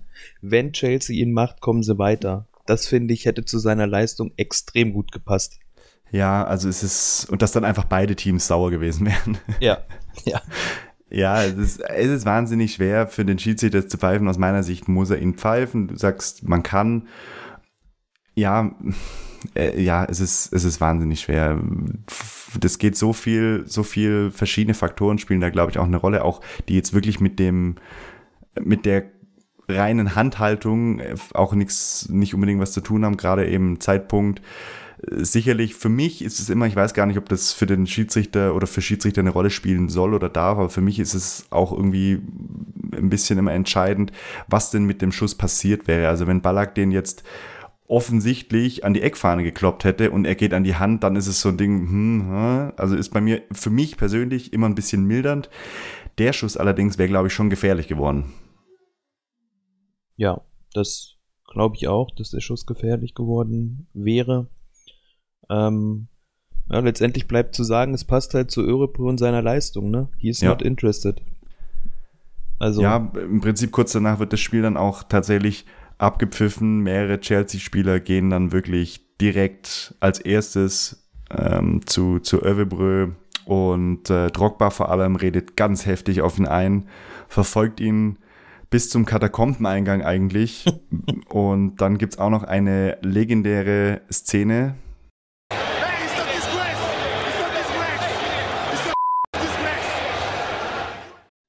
It's a disgrace, es ist eine Schande, sagt Drogba in die Fernsehkamera. Er verfolgt Övebrö bis zum Eingang. Als er dann weg ist und er nicht mehr hinterherlaufen kann, weil Ordner ihn davon abhalten und Mitspieler, dreht er sich zur Kamera um, zur Fernsehkamera und sagt diese Worte in die Kamera direkt, die ihn auch später noch verfolgen werden. Da kommen wir auch später noch dazu. Es ist eine Schande, es ist eine fucking Schande. Ja, wenn wir jetzt mal dann, was nicht so einfach ist, aber dann mal zu einem nüchternen Fazit kommen, wie würdest du das Spiel dann zusammenfassen? Ja, also wahnsinnig unverdient, dass Barca weitergekommen ist. Ähm, ich glaube schon, mit einem anderen Schiedsrichter hätte Chelsea Minimum einen der Elfmeter bekommen. Vielleicht eher sogar zwei und mal unterstellt, dass sie einen davon reinschießen, wäre Chelsea dann in meinen Augen nach dem Rückspiel vor allem hochverdient weitergekommen. Und ähm, ja, Barca äh, Dusel, ne? Den, den Schuss, den sie aufs Tor gebracht haben, war drin, hat gereicht. Ja, also ja, so sportlich nicht wirklich verdient. Man sieht schon auch, was ja, wie, wie sich so Guardiola-Teams später entwickeln werden. Und man sieht aber auch, was Guardiola-Teams immer wieder vorgeworfen wurde, nämlich dass das, ja, ich sag jetzt mal aus Sicht der Kritiker dieses Ballgeschiebe einfach zu wenig zielgerichtet ist, zu, zu wenig Zug zum Tor, zu ineffizient. Und wenn wir, da, da, da kommt, finde ich, da ist es wirklich noch erkennbar. Und wenn wir die Torschussstatistik anschauen, du hast es angesprochen, dann haben wir zwar ein Torschuss, eine Torschussstatistik von 11 zu 9 für Barca, allerdings nur ein einziger aufs Tor. Und das ist eben der Schuss von Iniesta, der dann, der dann in der Nachspielzeit reingeht. Ja, ich, ich habe da nochmal versucht, diese, diese Schiedsrichterleistung ein bisschen aufzurollen. Viele schwierige Entscheidungen, wir haben es angesprochen, längst nicht alle so klar, wie Chelsea die vielleicht auch sieht oder gesehen hat. In der Summe vor allem sieht es dann aber echt übel aus. Also ja, ich habe mir dann mal überlegt, welche von diesen Entscheidungen denn, und wir, das ist ja unser, unser großes Thema bei der Zeitlupe, wenn wir das aus heutiger Sicht anschauen, welche von diesen Entscheidungen denn durch den Videoschiedsrichter korrigiert worden wären. Und wenn wir da mal durchgehen, Foul an Maluda wäre in den Strafraum verlegt worden mit dem Videoschiedsrichter, gehe ich davon aus. Ja, ähm, ich glaube auch, dass der Videoschiri das in den Strafraum verlegt hätte, weil es ja dann auch eine klare Fehlentscheidung, zumindest vom Ort des Vergehens gewesen wäre. Und ähm, ja, da hätte Chelsea dann ziemlich sicher nach Korrektur vom Videoschiedsrichter einen Elfmeter bekommen. Genau. Zweikampf, Drogba, Maduda, die Geschichte, glaube ich, würde nicht korrigiert werden. Nee, war keine klare Fehlentscheidung. Genauso Touré gegen Drogba sehe ich auch nicht, dass es korrigiert worden wäre. Ja, auch keine klare Fehlentscheidung. Laufduell Anelka Touré sehe ich auch nicht. Klare Fehlentscheidung. Nee. Handspiel Piquet gibt Elfmeter. Ganz klar. Handspiel Eto'o glaube ich auch, dass es Elfmeter gibt. Da bin ich mir nicht sicher, aber da ist dann die Frage, ob der Videoschiedsrichter es als klare Fehlentscheidung wertet oder nicht. Wenn er es als klare Fehlentscheidung wertet, gibt es Elfmeter. Wenn nicht, läuft es weiter. Gut, also nach meiner Rechnung wären das dann mit dem Videoschiedsrichter drei, nach deiner Rechnung zwei Elfmeter ja. für Chelsea. Ja. Man kann davon ausgehen, dass sie dann einen auch reinmachen. Ja, also den ersten, da war ja Drogba noch fit auf dem Platz. Den schießt er rein. Mit ziemlich sicher. Den zweiten ja. schießt John Terry an den Posten. Richtig. Und deinen dritten ähm, schießt Peter Tschech. War ja eh schon vorne. Genau, also ja. ja. Unterm Strich muss man sagen, ich glaube sogar, wenn man es konservativ rechnet und aufrechnet, dann ist hier Chelsea tatsächlich durch eine nicht so gute Schiedsrichterleistung ums Weiterkommen und um das Finale und um eventuell den Titel gebracht worden, kann man, glaube ich, dann so unterm Strich sagen. Ja, das kann man so sagen. Wer ist für dich denn der Spieler des Spiels gewesen? Habe ich mich wie immer wahnsinnig schwer getan und habe hin und her überlegt, hatte erst äh, Didier Drogba so auf dem Schirm, weil der fand ich der stärkste Chelsea-Spieler war. Hab mich dann aber entschieden für Victor Valdes, weil die paar Dinger, also die Chance von Drogba, die wir ja vorhin schon hatten, und er hält ja noch so zwei, drei Dinger, die er auch halten muss, klar. Mhm. Aber wenn er die nicht hält, steht's 2-0 und dann ist der Barca in meinen Augen raus.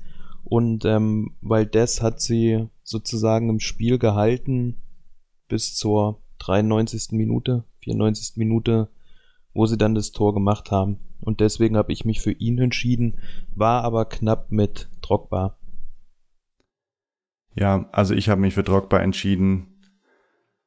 War für mich mit Abstand der gefährlichste Chelsea-Spieler, auch der gefährlichste Spieler auf dem Platz und der auffälligste Spieler auf dem Platz für mich.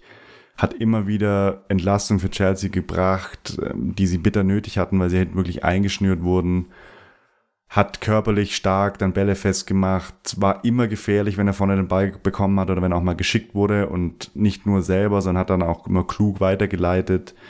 Also er war für mich tatsächlich da der, der Spieler des Spiels. Aber es war selten, glaube ich, so schwer in, in einem von unseren Zeitlupen da jemanden rauszupicken. Ja. Wäre, wäre Fahrradkette. Welcher Moment hätte alles ändern können? Das wiederum ist in ausnahmsweise mal relativ klar. Also, wir hatten ja die drei Szenen neben nochmal in, in Hinblick auf den Videoschiedsrichter quasi. Also, wenn einer von den Elfmetern gegeben worden wäre, oder gegebenenfalls auch mehrere davon, wäre es, ähm, wäre das Spiel anders gelaufen, wenn Chelsea ihn dann reinschießt. Und natürlich die Chance von, ähm, von Drogba. Wenn Drogba den macht, steht es ja auch 2-0. Ja. Die würde ich, wär, da würde ich dir zustimmen, die habe ich auch rausgesucht. Ich wollte tatsächlich hier dann mal den Schiri bewusst rauslassen, weil ich so ein bisschen darauf hinarbeiten wollte, dass selbst wenn der Schiedsrichter wirklich alles perfekt gepfiffen hätte oder alles gegen Chelsea, wie auch immer man es dann sehen möchte, selbst dann hat ja Chelsea, äh, Chelsea trotzdem noch die, die Riesenchance und äh, Drogba muss ihn einfach machen, weiß er auch selber und ich glaube, dass das auch mit dazu beigetragen hat, dass er sich nachher so so stark nochmal unter den anderen, die sich aufgeregt haben, nochmal so stark hervorgetan hat, weil ich glaube, da ihm auch bewusst war, dass er das Ding hätte entscheiden müssen, weil wenn es 2-0 steht, schießt, schießt Barca hier kein Tor mehr. Ja, richtig. Was ist denn aus heutiger Sicht für dich bemerkenswert gewesen? An dem Spiel, an den Umständen? Also für mich ist ähm, erstmal bemerkenswert gewesen, Pep Guardiola mit Haaren zu sehen. Hatte ich so auch nicht mehr auf dem Schirm. ähm, und das Zweite, was ganz klar rausspricht, ist, oder raussticht, ähm, ist halt die Spielweise von Barca, die äh, ja so not Barca-like ist. Also wo auch unter Rijkaard schon nicht so gespielt wurde und unter Pep ja dann noch viel, viel mehr in Richtung ähm, Tiki-Taka gegangen wurde und auch dieses extrem uninspirierte und schwache Barca. Also dass die ja wirklich das ganze Spiel über bis dann auf den Schuss nicht eine einzige Chance hatten. Ja. Also ja, fand ich auch, habe ich mir auch aufgeschrieben, dass man sieht einfach von Minute eins dieses typische Guardiola-Positionsspiel, Tiki-Taka, Vertikalpässe, nicht so richtig, aber ja, man, man sieht sofort dieses Guardiola-Spiel und fand ich auch unfassbar, dass es schon elf Jahre her ist und das ja immer noch so kultiviert und konserviert wurde trotzdem zu dem Zeitpunkt ist es noch lang nicht diese, ja, diese geölte Maschine wie ein paar Jahre später oder auch dann, ja, in den, in den, in den, im, vielleicht im letzten Jahr dann von, von Guardiola bei Barca, weil es eben, du hast es gesagt, am Strafraum sehr, sehr einfallslos ist. Und Chelsea da auch wirklich so ein bisschen die Blaupause bietet, wie Teams dann auch noch Jahre später gegen, gegen Barca versuchen zu verteidigen. Mal mit mehr, mal mit weniger Erfolg. Ja, das sieht man schon. Und zum Stil von Guardiola, ähm, er hat eine dünne schwarze Lederkrawatte, ist mir aufgefallen, lange bevor Diego mhm. Simeone die cool gemacht hat und salonfähig gemacht hat. Also Guardiola hat es tatsächlich früher. Ja. Aber natürlich, ähm, bei einem Diego Simone sieht es halt besser aus. Ja, aber das, das, fand ich noch spannend, weil man dachte ja dann, als Diego Simeone die anhatte, ja, okay, die wurde für ihn erfunden. Aber ja, ja Guardiola hatte sie auch schon vorher an.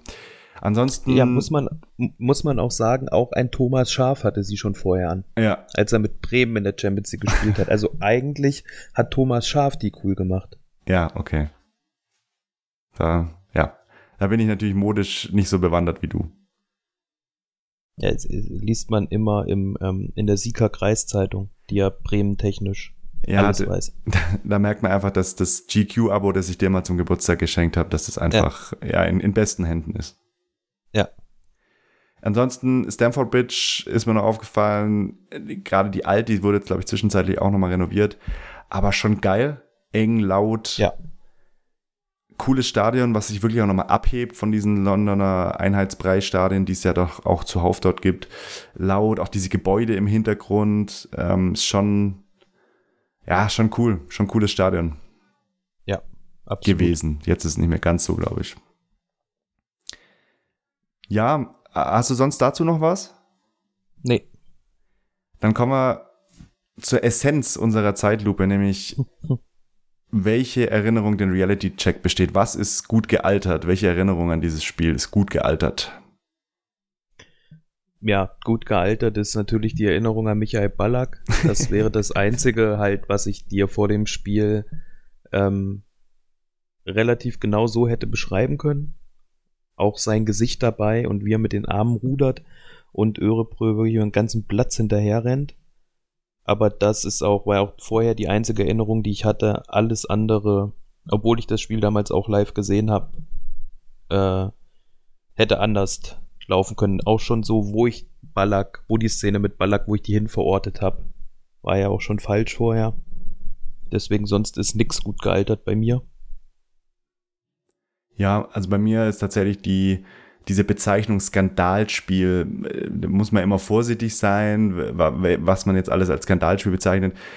Und auch in der Rückschau ja sowieso wird das ja gern mal vielleicht überstrapaziert oder, oder schnell vergeben, diese Bezeichnung.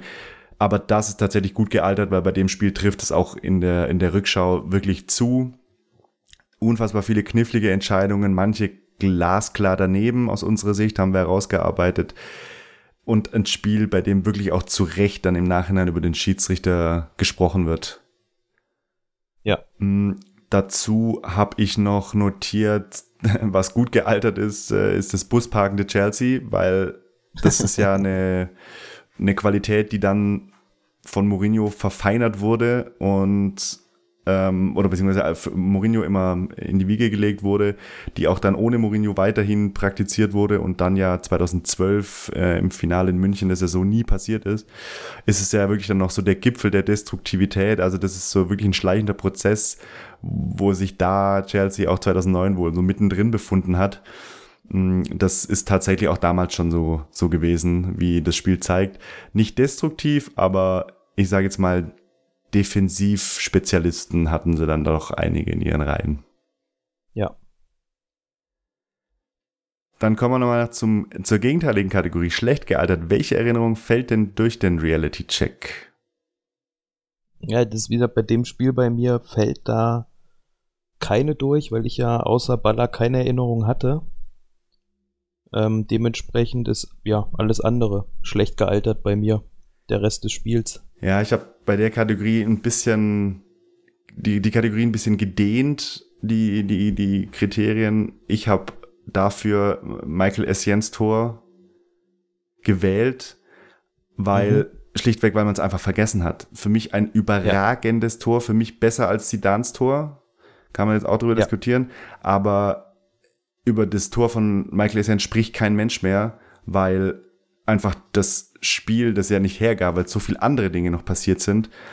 Aber es ist schade, dass diese, ja, dass dieses Tor so in Vergessenheit geraten, geraten ist, aufgrund der, der, der, anderen Umstände, die da geherrscht haben, war für mich ein überragendes Tor. Ist auch eigentlich eine Schande, ja. dass darüber nicht mehr gesprochen ja. wird. Und auch, dass wir das vergessen haben. Das Tor muss man ja. Das wäre auch, auch unsere so Aufgabe sagen. gewesen, da das zu kultivieren, ja. Jonas. Und wir haben, wir sind nämlich nachgekommen, Absolut. muss man vielleicht auch uns angreifen. Nein, nein da haben wir versagt. Schön auch die Selbstkritik dann noch äh, gegen Ende, finde ich, ja. finde ich schön. Dann, was ich tatsächlich auch noch aufgeschrieben habe, was schlecht gealtert ist, beziehungsweise eher den Reality-Check nicht besteht, das habe ich am Anfang mal angesprochen die Geschichte, dass Övebrö so unerfahren gewesen wäre und ihm ja auch so deshalb diese Fehler äh, unterlaufen sind, weil er, weil es sein zehntes Champions League Spiel erst war, hat unter anderem John Terry nach dem Spiel behauptet und auch andere Protagonisten, wurde ihm da so ein bisschen, ja, immer vorgeworfen angedichtet. Was stimmt ist, dass, ja, dass, dass er eben so wenig Champions League Spiele hatte, das stimmt, aber unerfahren war er tatsächlich nicht, denn seit 94, also 15 Jahre vorher, ähm, war er schon FIFA-Schiedsrichter, war auch bei der EM 2008 im Einsatz. Also es ist jetzt nicht so, als dass er keine Erfahrung als Schiedsrichter hätte oder gehabt hätte. Und zumal man auch sagen muss, aus meiner Sicht hatten die Fehler, die er gemacht hat, nichts mit Unerfahrenheit zu tun. Unerfahrenheit wäre für mich ein Argument gewesen, wenn man gesagt hätte, irgendwie ihm wäre das Spiel entglitten, er hätte irgendwie am laufenden Band Geld verteilt, äh, die Spieler hätten ihm nicht mehr gehorcht und so weiter. Das, das wäre für mich dann ein Zeichen vielleicht von Unerfahrenheit gewesen. Aber die Fehler, die er gemacht hat, die, die passieren einem erfahrenen, einem unerfahrenen Schiedsrichter, das sind, das sind Entscheidungen im Moment selbst, die, die hatten für mich nichts mit Unerfahrenheit eigentlich zu tun. Ey, halt das halt auch für relativ weit hergeholt, was John Terry da gesagt hat, weil ich meine, wir reden ja auch über das Champions League Halbfinale. Da setzt ja auch die UEFA aus Selbstschutz nicht irgendeinen Schiedsrichter an, der gefühlt vier Spiele gepfiffen hat in seinem Leben, weil die ja genau solche Diskussionen verhindern wollen. Ja. Es war halt einfach so, dass Örebrö einen, einen rabenschwarzen Tag hatte. Punkt. Ja. Mehr ist es nicht. So kann man es, glaube ich, zusammenfassen. Ja, die Nachwirkungen des Spiels. Wie war so, wie ging es denn weiter für beide Teams? Ja, für, für Barca war es ja so ein bisschen der Auftakt in die Ära Guardiola. Ähm, waren ja danach auch ähm, relativ erfolgreich, gerade in der Liga. Äh, Champions League hätte man mehr draus machen können noch. Glaub's, eins, zwei Champions League Siege zu wenig draus geworden, aber war so der Auftakt. Und bei Chelsea war es das genaue Gegenteil. Es war so der Nachklang der, er der ersten Ära Mourinho. Ja. Bevor er dann zurückkommen ist mit wahnsinnig vielen Trainern. Ähm, hier, hier, war ja Gus Hidding, dann hatten sie noch Scolari, ähm, Afram Grant als direkten Nachfolger von, ähm, von Mourinho. Also nicht so eine Stabilität reinbekommen wie unter Mourinho. Wahnsinnig viele Transfers getätigt ähm, sich ja, wie du es vorhin schon gesagt hast, so versucht, immer mehr so eine Weltauswahl zusammenzukaufen und dann auch mal mit einer Transfersperre belegt worden, die ja nicht standgehalten hat vom Kass. Also Chelsea eher so ein bisschen turbulent unterwegs im Nachgang. Ja, ja, sehe ich nicht ganz so. Also im, im Jahr davor, also das war ja das zweite Finale, Champions League Finale in Folge, das sie verloren haben, im, im, im Vorjahr gegen Manchester United im Elfmeterschießen. Und in der Liga, hast du ja gesagt, werden sie nur Dritter, gewinnen aber immerhin den FA Cup. Den Ligatitel holen sie sich dann nächstes Jahr zurück mit Carlo Ancelotti. Und 2011, 2012 holen sie dann auch noch die Champions League. Also ja, also es ist, es ist okay, dann im, im, in der Rückschau ist es schon okay, hätte aber durchaus ja mehr, mehr Champions League-Titel auch sein können. Bei Barcelona, die gewinnen dann die Champions League am Ende, genau, und ist, ist das erste Mal, dass ein spanischer Verein das Triple holt. Und im selben Jahr kommen aber noch mehr Titel dazu. Also Barca hat dann ja am Ende das Sextuppel oder wie man das auch immer nennt. Ähm, also sechs, alle sechs äh, Titel, die man noch hätte holen können, nämlich den spanischen Supercup, den UEFA Supercup und die Club WM. Das hat bisher noch kein Team auf der Welt davor geschafft. Und genau, es ist eben so die, der, der Startschuss für die Karriere von Pep Guardiola. Weil man auch sagen muss, wenn es eigentlich normal läuft, dann hätte er drei Titel weniger gewonnen. Nämlich die Champions League hätte er nicht gewonnen, weil sie wären eigentlich gegen Chelsea ausgeschieden. Und wenn er die Champions League nicht gewinnt, dann spielt äh, äh Barcelona auch nicht den UEFA Supercup und dann spielen sie auch nicht die Club WM. Das heißt, er könnte maximal drei Titel gewinnen, was dann auch ein schönes wäre wäre Fahrradkette sein könnte. Aber ist es ja nicht. Das stimmt. Genau. Dann vielleicht noch ein Wort zu Övebrö, der dann nach dem Spiel auf Anraten der Polizei in ein anderes Hotel umzieht, später unter Polizeischutz aus Großbritannien gebracht wird. Ähm, Chelsea muss 100.000 Euro zahlen, weil Gegenstände auf den Platz geflogen sind. Didier Drogba, fucking disgrace, wir erinnern uns, wurde erst für vier, später dann noch für drei Spiele in der Champions League gesperrt. Bosing war, der im Nachgang Övebrö als Dieb bezeichnet hat, muss zwei Partien aussetzen. Michael Baller kommt ohne Strafe davon.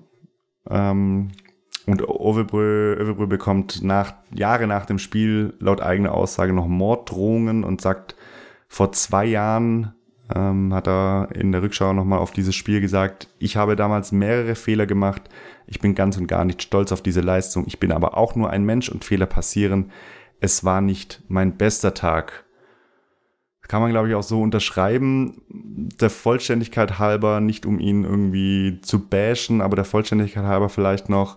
Ein Jahr später gab es das fast auch schon legendäre Achtelfinale Bayern gegen Florenz, äh, wo Klose dieses Tor schießt, das man vielleicht jetzt auch unter anderem als Abseits ähm, erkennen könnte das dann aber nicht äh, als solches gepfiffen wurde und Bayern deshalb weiterkam. Schiedsrichter war natürlich Övebrö Und bei der EM 2008 hat er in der Vorrunde ein Tor von Italien zu Unrecht wegen Abseits nicht anerkannt und einen umstrittenen Elfmeter gegen Italien gepfiffen. Danach wurde er im Turnier nicht mehr eingesetzt.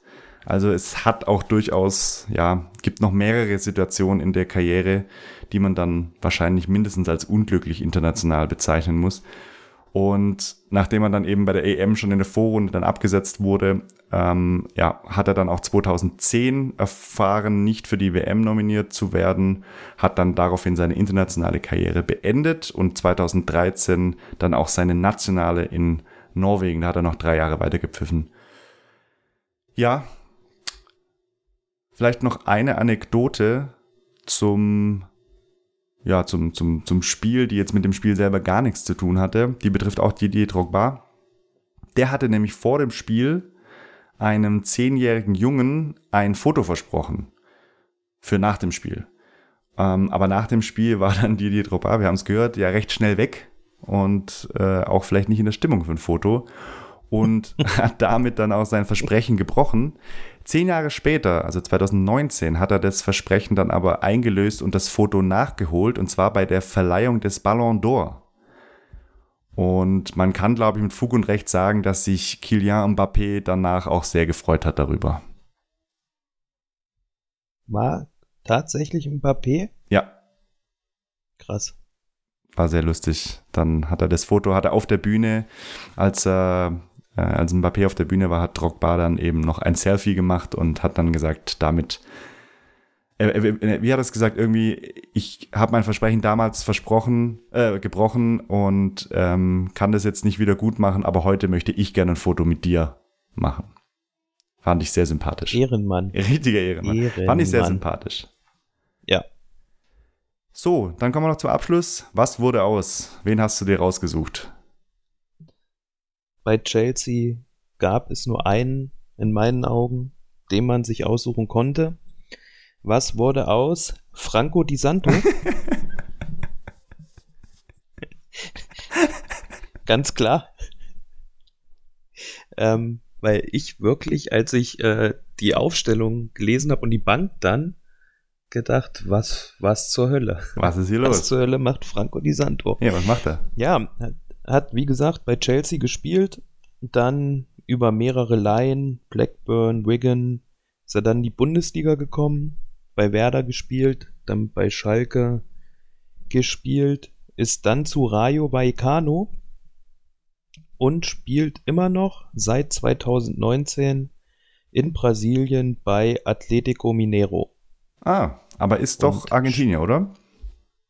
Ist Argentinier, ja. ja. Also Franco Di Santo vielleicht als Einordnung äh, war zu diesem Zeitpunkt 20 Jahre alt. Und sieht heute immer noch genauso aus. Sieht heute immer noch genauso aus, das ist richtig, ja. Ja. Ja, bei Chelsea habe ich äh, einfach der Vollständigkeit habe, damit sich der Kreis äh, fast ganz schließt, äh, noch Didier Drogba genommen. Der will nämlich dieses Jahr Präsident vom Ivorischen Fußballverband werden sich da aufstellen lassen und da gibt es irgendwie jetzt dann bald die Wahl. Und ja, da hat er sich aufstellen lassen. Schön. Wen hast du bei Barca? Viel, viel Glück. viel Glück. Bei Barca habe ich äh, Bojan Krikic ah. genommen. Ähm, weil mich da einfach interessiert hat, was der macht tatsächlich. Nachdem der bei Mainz war, habe ich den ein bisschen aus den Augen verloren. Ja, im, in dem Spiel damals übrigens 18 Jahre, also noch mal jünger als Franco Di Santo.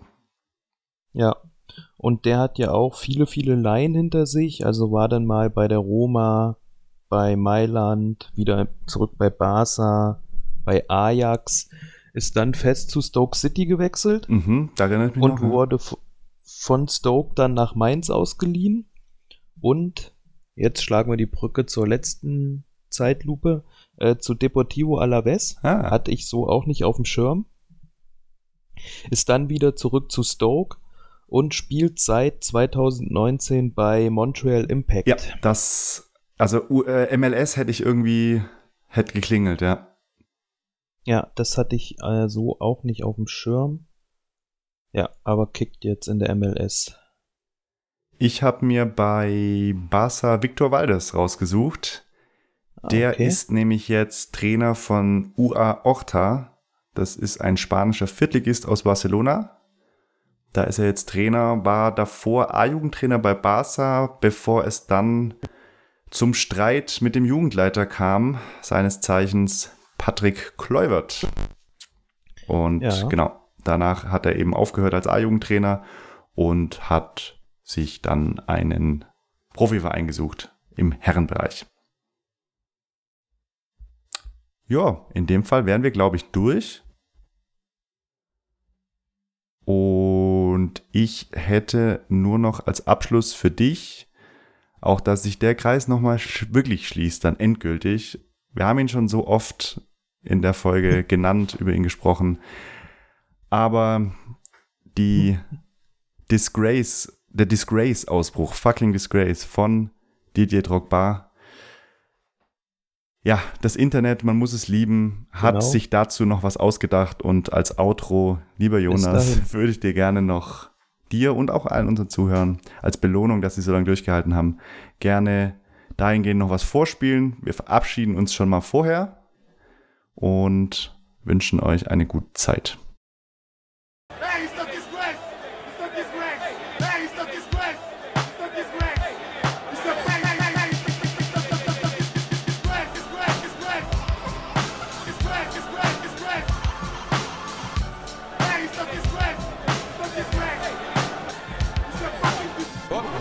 Sorry. Sorry.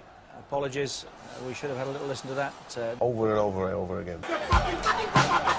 Over again. Over again. sorry.